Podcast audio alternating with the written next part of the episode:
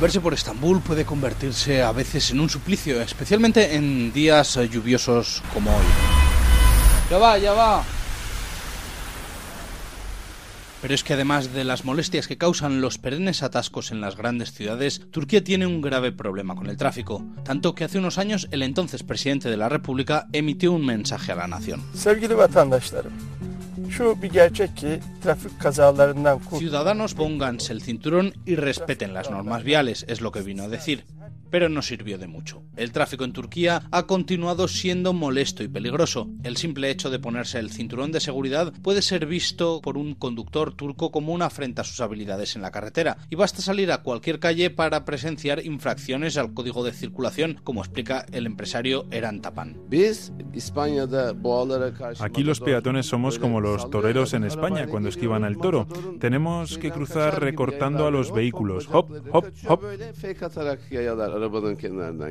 El número de víctimas no ha parado de crecer. En 2016 los accidentes de tráfico mataron a 7.300 personas y hubo más de 300.000 heridos, algo que casi multiplica por 7 las cifras en España, y eso a pesar de que el parque automovilístico turco es menor. Hay 22 millones de vehículos, 10 millones menos que en toda España.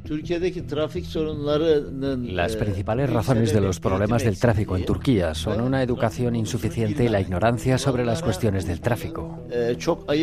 A la mayoría de los conductores no les avergüenza saltarse las normas de tráfico. En Turquía, a las personas nos cuesta someternos a las reglas. No somos una sociedad disciplinada como la alemana, por ejemplo. En un cruce, un turco utilizará el intermitente si sabe que hay cámaras, que hay control para no pagar la multa. Si no, no. Por ello y porque consideraban que hay pocos controles y el número de guardias de tráfico es insuficiente, este abogado Sami Gulechius y otros colegas decidieron establecer en colaboración con la policía el cuerpo de inspectores honorarios de tráfico, civiles que de forma voluntaria y cobijados en el anonimato, multan sin piedad a los infractores. Puede ser un pasajero del autobús, o un peatón que cruza la calle, o un conductor. Desde cualquiera de estas posiciones, en cuanto ve una infracción, puede poner una multa. Esta multa se entrega luego a la policía que la tramitará y enviará al desprevenido transgresor. Claro que no cualquiera puede ser inspector honorario de tráfico. Hace falta tener más de 40 años, titulación universitaria, carnet de conducir durante durante más de una década y no haber cometido ninguna falta grave de tráfico durante el último lustro.